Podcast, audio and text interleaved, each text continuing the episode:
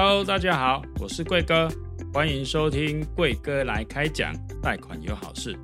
银行雨天收伞，有钱叫你等诶，没钱叫你等诶。跟银行打交道是很多人的痛。透过这个频道，我和我们的专业团队会来跟大家分享你不知道的金融内幕。那我们就开始今天的主题吧。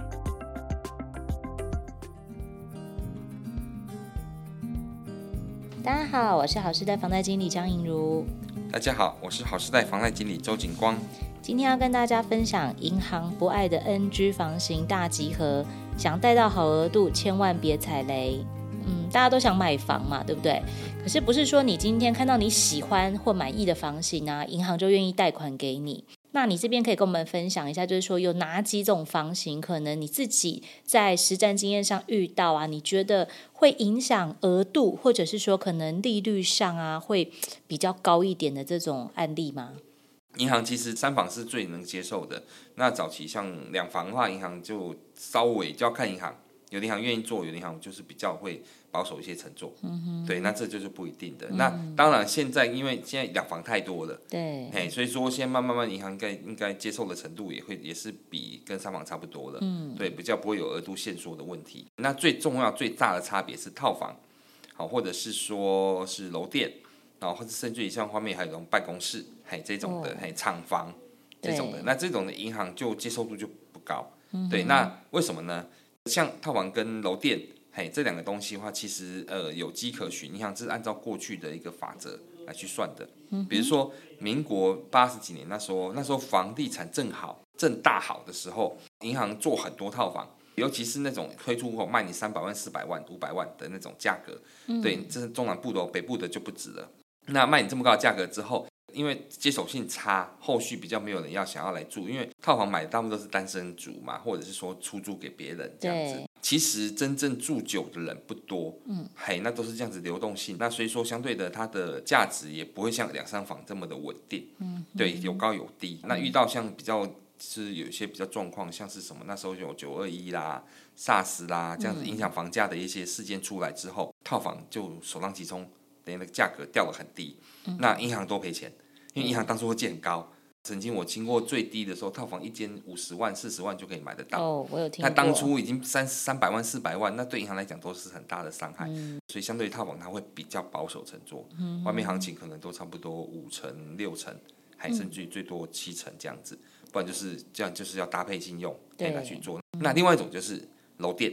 嘿，那楼店的话，也许台北的楼店非常的好，等于台北房子几乎的使用率都非常的高。嗯。嘿，那你如果听众朋友有空来中南部走走，知道中南部的楼店跟鬼屋一样，嘿，真的是这样，就是就是大大小小巷子里面很多都楼店，可是那根本就没有商店效益的。对，嘿，那那变成说你拿来住的话也是可以，但是但是大部分的人会认为楼店来住会比较不好，因为它的使用的频数没有那么大，哦、生活经验没那么好。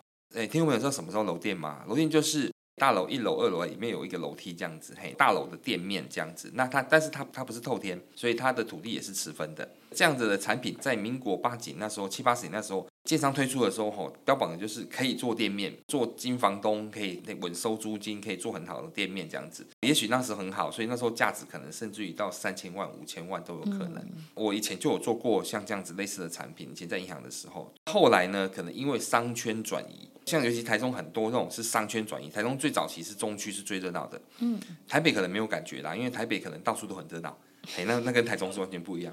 台中是中区很热闹，早期是中区人，后来慢慢发展之后，就移到了像是呃一中街啦，像是逢甲啦，商圈会转移，相对的这个价值也会跟着转移，嗯，所以这样的情况之下，银行当初可能借很多的，借借三千万两千万的，结果没有十年商圈转移之后。他那个楼店可能只剩三百万、两百万的价值，对，对银行来讲也是重伤。他要卖也不是，然后客户又不缴，摆烂。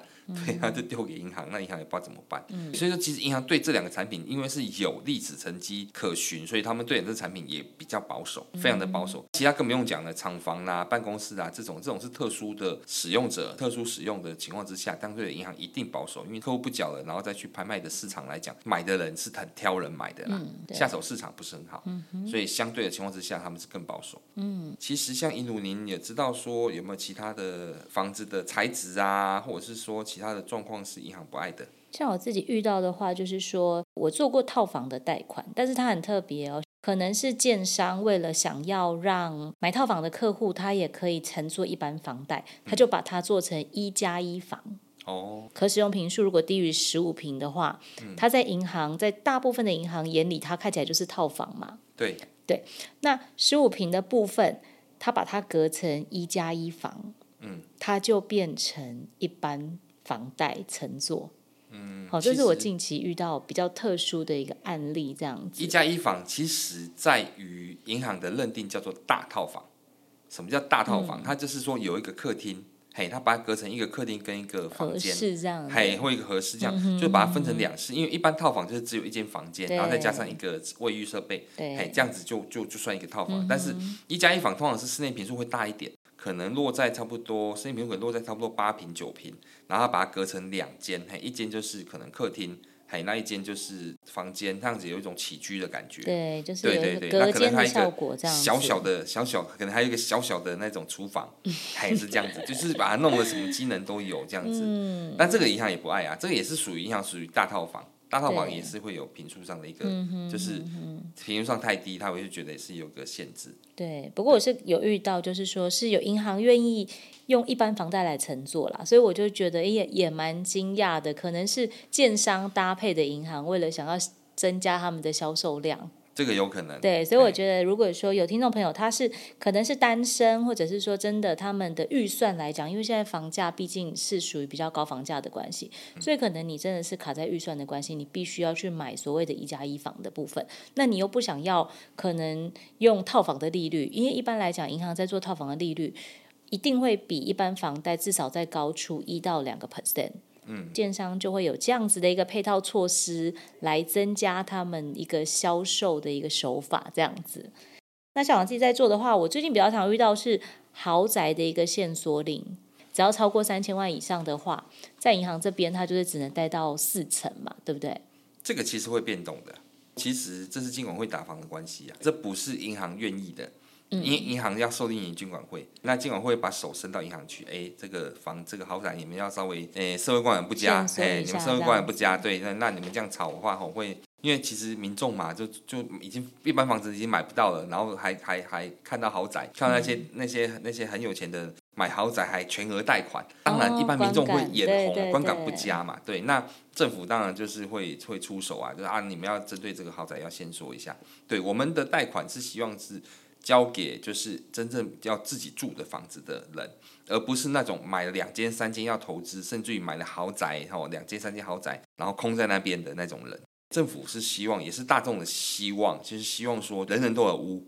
还这样的一个角度，而不是说房屋都集中在某些人手上。嗯，对，囤房的一个状况。对，所以政府其实是用这样的角度，然后来去限制豪宅的一个贷款的层数。那现在因为新房子真的太贵了，所以有很多客户啊，或者是说有很多听众朋友啊，其实大家都会接触到中古屋的部分哈。那请问你自己自己承办的案子里面，你有遇过屋龄最老的房子？你曾做过几年的房子？呃呃，就就不知道屋龄多少的啊。哦、对对，就是成本上面完全没有注明他，就是，那个权状成本上面就是完全没有注明这个房子是什么时候盖好的，对，他身份证上面没有写几年次，对，就是不详嘛，哎呀，不详上面就是一条一杠一条杠杠出来的，嗯、就像就是有些人身份证后面可能父不详或母亲不详，也有这样状况，就是这样，就是不详啊，对，这个这个就不知道他什么时候盖，但是通常屋顶我们如果会以状况来看，都是以它的建造的。材质，嗯，来去评估，嗯、像对对，去判断能做，就是银行贷款能做或不能做。因为基本上像银行贷款，它大部分是希望做到最少要加强砖造，嗯，这个材质以上的，比如说加强砖造、钢筋混凝土，对，还有钢骨，嗯，还有这样子的一个一个一个材质，然后他们才愿意乘坐。对，那如果是比较差的，像后面还有砖造，嗯，还有就是一般砖砖造，然后再就是木造，哦，还有土造、铁筋造。嘿，这种的都是比较特殊的，像你说土灶嘛，土埆厝嘛，对呀、啊，这很老的，老一辈的。这种建材现在已经没有了。对对对，还有木头造的嘛，对呀、啊。那当然，我以前在银行，我有做过木头造，就是木头跟砖一起的。那就是在像台中市中区，其实还是有很多那种日治时代留下来的建筑。哎，那那个都很多都是做都是木头造，它的顶是木头，是瓦片的那一种，还是有，但是那个不要小看它哦，那个早在，因为它因为我做的那件是店面，它就是在中山路上面的店面，那一间早期在中区那时候很热闹的时候，那一间小小的平数大概二十平左右，土地二十平左右，那一间店面要三千多万。哇！后来我做的时候，中区已经没落了。对，结果那一间那时候我我也是刚刚讲的嘛，那后来那一间店面到最后我们我们平行估价只估两百八十万。差太多，差距太大，差距太大，而且感觉现在都变古迹了，这样子。对对，古迹还值钱一点。银行其实主要是针对就是建造的材质来去区分这个房子能做不能做。那其实也有差别，就是说像我以前待的银行，他有跟我说，银行的房屋贷款一定会保一个产险嘛，火灾险跟地震险，只要保险愿意保的房子我们就做。通常保险愿意保的房子也是希望是加强砖以上，加强砖以下他们都认为没有那个价值。对，因为产险这个东西，这个以后可能会做一个专题来去来去探讨。就是产险它其实保的价值，不是说你这个房子价值多少，它就赔你多少，而是它以能够复原到原来的状态的情况之下，它赔你这些钱。比如说你这个房子烧了，对，让你家具什么都烧光了，那你说我要我全部要理赔的话，我连这家具，我这价值可能一千万，对，你都要赔我，对，赔我，对不起，产险是说帮你恢复到原来空屋的状态的那个那个钱是多少，他赔给你。嗯保险能保的房子，银行才愿意做。嘿，那这样专造以下，这样专造以下，这些保险公司都不保了，因为他们认为没有价值了。嗯，嘿，是这样子。假设说屋龄真的很老，那像警官讲的，可能是砖造的部分来说的话，我如果单就地坪，我就土地的一个平数来做估价的话，它是不是跟地段啊，或者是说呃，可能几米路啊这一类的话，是不是会比较影响价格？哎，当然啦，当然啦，就是你比如说我们讲透天嘛。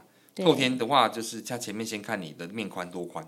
那你面宽如果窄窄的话，可是可是你土地很大，这样形成就是很纵深，纵深就是很长深的房子。哦，就是那种带地的感觉，对不对？这种房子，那你见到最多，你知道吗？你那一间看到最多就是鹿港，鹿港尤其那种早期的那种那种房子，他们都是很就是很长深的房子，它的面宽不大，可能四米五米而已。嗯。对，可是它的它的长，它很长，它可以前面通，后面中间还有一个天井。还是这样子，对对，它这是很特别的一个一个房子，所以说你这样子房子会感给人感觉就是太深了，那面宽越宽是越好嘛。嗯，对啊，对，有些人像豪宅，他们的面宽可能六米、八米、十米，可以停两台车进去这样子。对，对啊，对啊，门面的一种感觉这样子。当然，它使用上也不一样啊。对对对，使用上不一样，所以当然以以透天来讲，面宽，然后再就是土地的大小。对，再就是说屋顶的老旧，因为有些人可能房子透天有的房子真的很旧了，民国五六十年、六七十年盖的房子，哎，超级多事的。对，像像我我我我老家也是民国六十几年盖的房子，嗯，这种房子基本上都已经是很老旧的，都需要再做过整修，对，甚至于需要再再打掉重盖。一般来讲，我们讲买套买透天的房子，都还需要花很大一笔钱去整理，尤其是老旧透天。需要去整修，比如说要换管线呐、啊，要换电线呐、啊，甚至有些整个房子打拉皮，还拉皮啦，整个打掉重做啦，哎，比如说可能里面几乎打到都几乎都没有，只剩骨架的，还全部重新做、重新装潢的，那装潢起来都是很漂亮，没有错。那所以这就是投资客在搞的事情、啊。嗯。其实你在产险公司那边，他们会有一个，就是有一个表吼，那这个表就会会计算这个房子的残余价值，就是这个房子现在目前，比如说可能以单纯房子来说，它的残余价值是多少？嗯、通常加强砖造的使用年限，他们是认定是三十五年。对，三十五年。哎，三十五年以上的，他们就等于就是没有价值了。哎，这个房子的建物已经没有价值了。对。对，等于只剩土地。那如果是钢筋混凝土，是认定是大概是五十年。十年。那银行其实现在目前也没有那么严格说哦，你三十五年以上的房子我就不做了，倒不至于，因为现在目前这样的房子还是很多。在买卖的时候，客户会提到风水这一块。好。对，景光这样子笑一下，应该是有很多案例可以跟我们分享。其实这当然啦，因为中国人就是看这个嘛。我遇过的就是什么，像路冲，路冲是最多的，路冲啦，还有壁刀啦。嗯、对，路冲就是你那个路直接对着你房子冲这样子。那有人说这样子会容易生病呐、啊，那容易什么状况？其实这个是风水的讲法。但是另外一种讲法就是这个路因为直接对着你房子冲，嗯、那也有可能就是容易发生交通事故，对，危险啊，对，容易危险，哎，是这样。那还有什么偏冲啦，也是一样啊，偏冲就是。它它的道路它是一个转弯处，然后你转弯处的话，你房子刚好正对转弯处的那个头，那容易就是冲进去。还有就是壁刀，壁刀这个就比较见仁见智，因为壁刀属于就是在大部分都是属于纯风水的讲法，因为你的对面的房子的那个角啊，刚好对到你这样子，那就感觉产生一个刀这样对着你这样子，刻着你这样子，这个就就没有一定的。那有些人说好，没什么，很简单，就是直接放个八卦镜就可以化解了。对对，有些人会是这样想的，这种路冲是比较多的，银行不做这种路冲的案件，有做的话层数都非常的低，路冲偏冲都是一样。还有就是说大楼的。二楼、三楼，像中穿堂屋，什么叫穿堂屋？就是他住楼上，但他的下面是让人家穿堂，就是走过可以走过去的，比如说管理室，嗯，那或者是说车道，车道的上方出入口的上方的那个空心的感觉，对，他感觉就是下面就一直让车子啊，让人这样一直走一走，嗯、这个这种房子其实对于银行来讲，它也是会打折去评估，甚至于不做风水，其实真的很多啦。还有另外一个状况是比较严格看待的，就是险物设施，对，险物设施，还有嫌恶设施。因为就是你的家附近，如果有一些奇奇怪怪的，像是什么电塔啦、加油站啦，哎呀，那或者是说像什么，像之前九二一会有断层带的问题嘛，嗯、那甚至于中南部很多的宫庙，对，宫庙，宫庙，像我老家，我我老家附近，这不得不讲，我要抱怨一下，我老家的那条路上面的光那条路跟巷子里面就宫庙就四间。每天早上就听到他们在叮叮咚咚、叮叮咚，要去 要去要去出进香，那真的很吵。所以其实您就知道，就是宫庙这个事，其实人非常非常讨厌的。嗯。再就是说，像是那种公墓啦、焚化炉啦，这些当然就是应该大家一般大家都知道。像高速公路也是一样，尤其是高架道路、快速道路旁边的房子都会很吵。我曾经住过一年这样的房子，吼、哦，那真的吵到受不了，每天都听那个车。睡觉的时候，对对对，对对对对，这真的是这样，窗户都不能开。我之前有去拍过一个房子，它是在那个屠宰场附近。然后它只要一到下午哦，我觉得呃，对，真的是就是建议听众朋友，就是说，可能你早上下午都得要去看。如果你真的想要买那个房子，你一定要到那个社区附近去走一走。嗯，就是不管任何时段。我那时候下午过去的时候，我发现，在某一个地段好臭哦，好臭，真的真的。然后就是。你没有想到，你本来平常去看都觉得哎蛮正常的，新房子也蛮新的，然后就也蛮喜欢。结果刚好有一天下午过去的时候，就开始闻到一股恶臭。嗯、那当然，有些人也许会觉得说，诶，是不是我选高楼层就没有这个问题？嗯，不是。对，所以其实味道啊，我觉得味道是很难消除的。好，所以就是说，建议大家就是在在环境这一块啊，一定要再多去做比较，这样子。还有就是高速公路，大家都以为现在高速公路很方便，可是其实，在银行看来的话，其实还是会属于险恶设施的一种嘛，对不对？像我曾经看过一间房子，它离高速离七十四号快速，就是台中的那个快速道路，离快速道路大概已经有差不多一百公尺以上的距离了。嗯，海可是它楼层比较高。你还是可以听到那个车子在那边喊喊喊喊，在那边冲来冲去。对，对，就是声音是不不会因为离得远，然后声音会变得比较小，其实还是蛮大声的。呵所以我是觉得这个这个可能，当然他们会就是高公路高公路局会会因为这样子去做隔音墙去干嘛干嘛，但是对气密窗现在最新的 气密窗那是那是我们自己弄的，对，对那那如果像是那种政府它是盖这高公，它会弄一些隔音墙啊什么，可是那个其实效果没有很大，嗯、还是没有很大，还是会有。其实只要听众朋友住在。快速路旁边的就应该会感同身受，频频点头。那像捷运啊、铁路啊这种的也是一样。当然，这个只要住附近就知道，那个火车只要一过去，然后你就会发现整个房子都在震，震动，哎呀，都在震这样子。但是现在好多人都，都在开趴这样子，包括台北，我觉得台北很多遇到的都是捷运公购宅。那他说出入口是会分开，但是对我来讲，我觉得看起来好像。还是有一种隐私，好像比较没有那么有隐私的感觉了。我自己是这么认为的。应该是这样讲啦，这个捷运公共宅，那当然是就是因为它是特殊的一个一个产品嘛，它就是跟捷运混合在一起这样子。嗯、那那另外一种状况就是，像有些人他房子可以买在捷运站附近，嗯、那我觉得是 OK 的。哦，捷运站附近是 OK 的。是 OK 的，因为你捷运站附近的话，你车子就算捷运站捷运进站之后，他们的声音其实因为一放慢速度，所以声音会比较小。嗯、哼哼他们出站速度也会比较慢，所以声音会比较小，震动性也比较小。对那如果你是在那种就是中段，比如说这个站跟这个站中间，然后你的快速你的房子就在那边，对它快速行驶中，那就会有很大的震动。嗯、所以其实这个就是，其实买房子你们都会去看一下这些状况，这个其实很明显呐。对，对，这相信不用我们讲，大家都会注意。还有就是那种特殊场所，比如说像八大行业啦，晚上特别明亮、特别灯灯火通明的地方。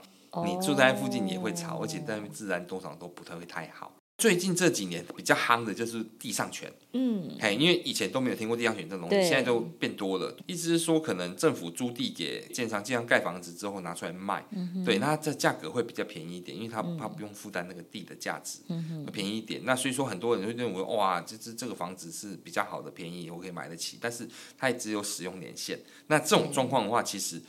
你时间年限到的话，你就要被收回，房子就要被收回。那相对的情况之下，诶、欸，银行就觉得这样子不妥，就不会去这个房贷也很难贷。那当然，有的银行它可能是建商配合的银行，也许有，可是也只有那一下而已。你后面再增贷、再转贷都没有什么机会。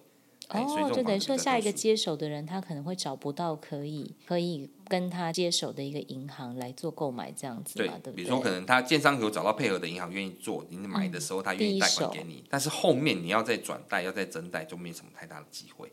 以这种地上权的话，这种是新的一个角度，而且它并不普及，所以其实呃，银行要要接受难度比较高，嗯，还是这样子。就是可能还需要一些时间，或者是大家的一些想法的改变，这样子啦，不应该不容易啦。就是、不容易，因为因为台湾对地上权的房子接受度真的没有很高。嗯哼，对，那没有很高。有些我甚至有一个客户客户跟我说，他不知道当时那个房子是地上权，然后等于是被半推半就，然后然后半骗的方式买了这间房子。对，对哦。